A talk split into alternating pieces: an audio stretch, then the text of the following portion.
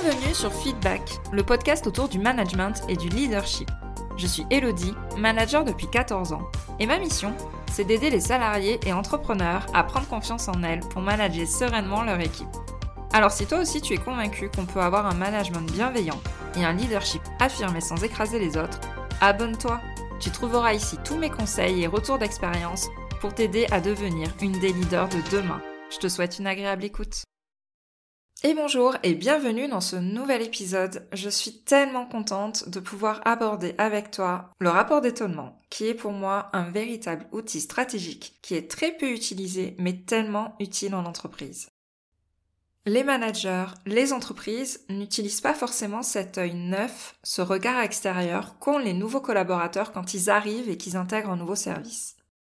C'est pourquoi je voulais t'expliquer aujourd'hui pourquoi je demande à mes nouveaux collaborateurs de faire un rapport d'étonnement, pourquoi je considère que c'est si important, si utile, une vraie mine d'or, et comment construire ce rapport si toi, tu arrives dans un nouveau poste et qu'on t'en demande un. D'ailleurs, en parlant de nouveaux postes, je viens de sortir ma mini formation Start and Smile pour réussir sa prise de poste de manager en 30 jours. J'ai mis en fait tous mes 14 ans d'expérience de manager et de recruteuse dans cette formation pour te donner un plan d'action, étape par étape, pour devenir une manager reconnue par ta hiérarchie et ton équipe. Le lien est bien évidemment disponible dans les notes de cet épisode, où tu peux la retrouver sur mon site smileadjob.fr slash start-du-6 smile-du-6 formation.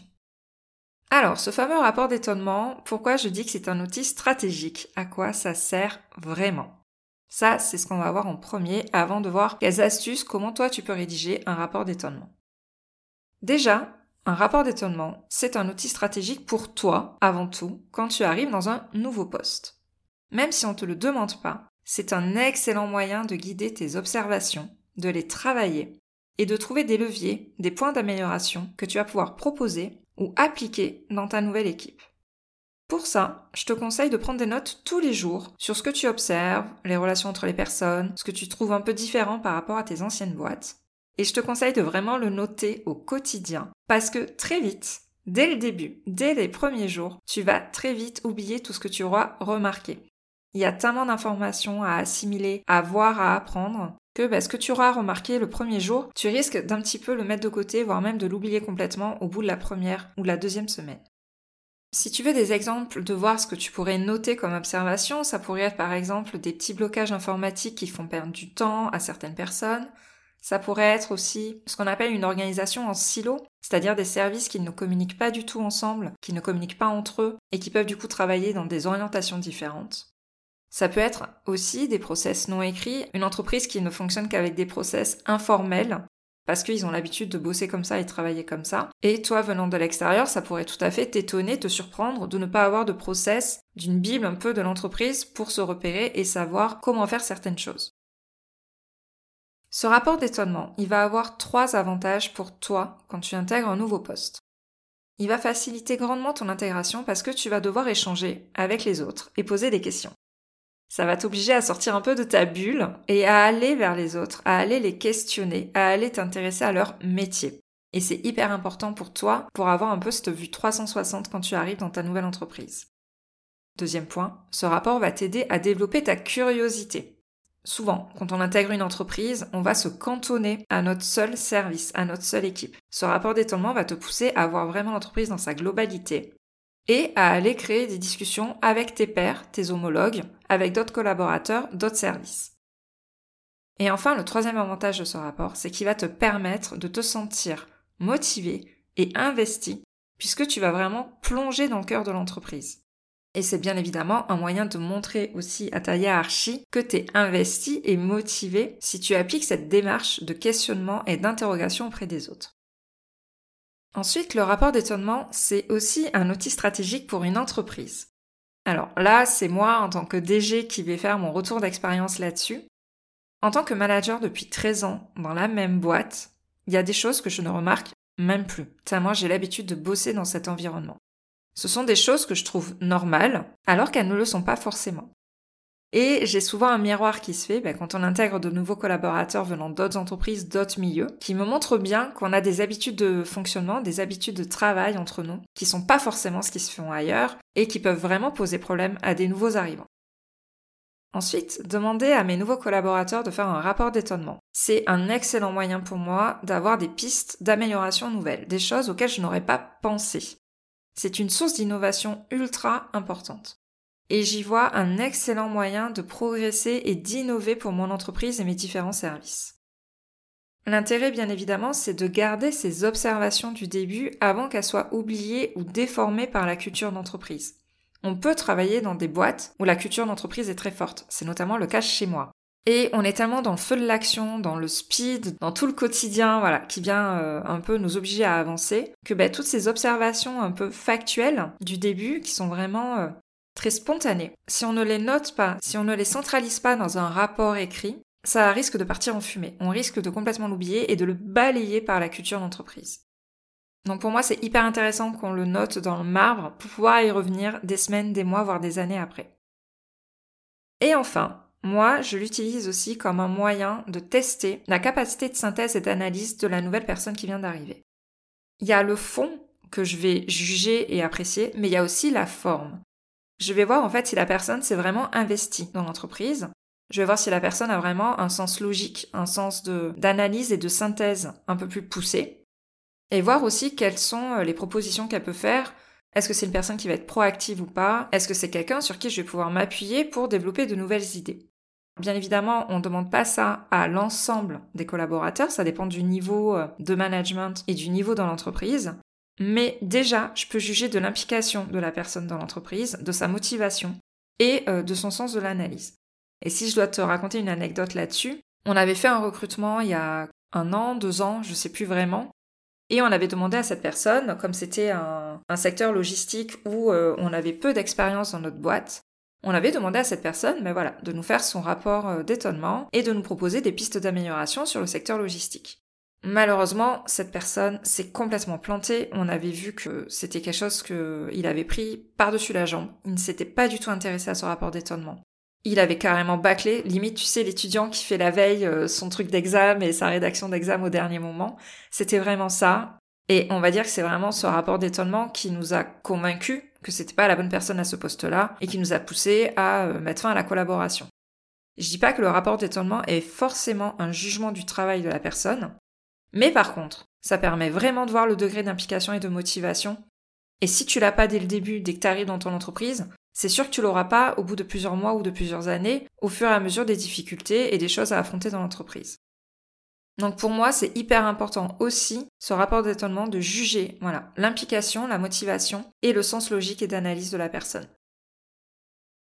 Ensuite, j'avais envie de voir avec toi euh, ben, comment est-ce que tu peux faire pour le rédiger au mieux? Quels sont les conseils, on va dire, sans parler du cœur et de la structure du rapport d'étonnement, quels sont les conseils de mise en forme ou de présentation que je pourrais te donner par rapport à ça? Le premier point, c'est de rester concentré sur ton objectif. Demande-toi régulièrement ce que tu souhaites partager à travers ton rapport. Pose-toi un peu, voilà, les bonnes questions. Concentre-toi sur les informations qui te semblent utiles. Ça sert à rien de mettre du blabla dans ton rapport d'étonnement. De 1, tu vas perdre du temps à les rédiger. De deux, tu vas perdre du temps au niveau de la lecture ou de la présentation aux personnes à qui tu vas l'adresser. Donc on reste focus, on reste synthétique, on ne s'éparpille pas, c'est pas une dissertation, hein, le rapport d'étonnement. Le but c'est pas de mettre euh, des super belles phrases alambiquées dedans. Va droit au but, va dans l'objectif. Ça peut rester simple, synthétique, mais euh, avec des éléments pertinents dedans. Le deuxième élément, le deuxième conseil que je pourrais te donner, c'est de faire attention au ton employé. Il y a des personnes qui vont te demander un rapport écrit, il y a des personnes qui vont te demander un rapport oral, voire les deux. À l'oral, c'est beaucoup plus facile, bien évidemment, parce qu'on voit l'attitude, les gestes, le regard de la personne qui présente. À l'écrit, il va falloir, bien évidemment, que tu fasses encore plus attention à la forme. Le but, en fait, c'est de, c'est pas de critiquer, mais de partager des observations factuelles. Donc pour ça, ta tournure de phrase est hyper importante. La communication ne doit pas être sur un ton accusateur.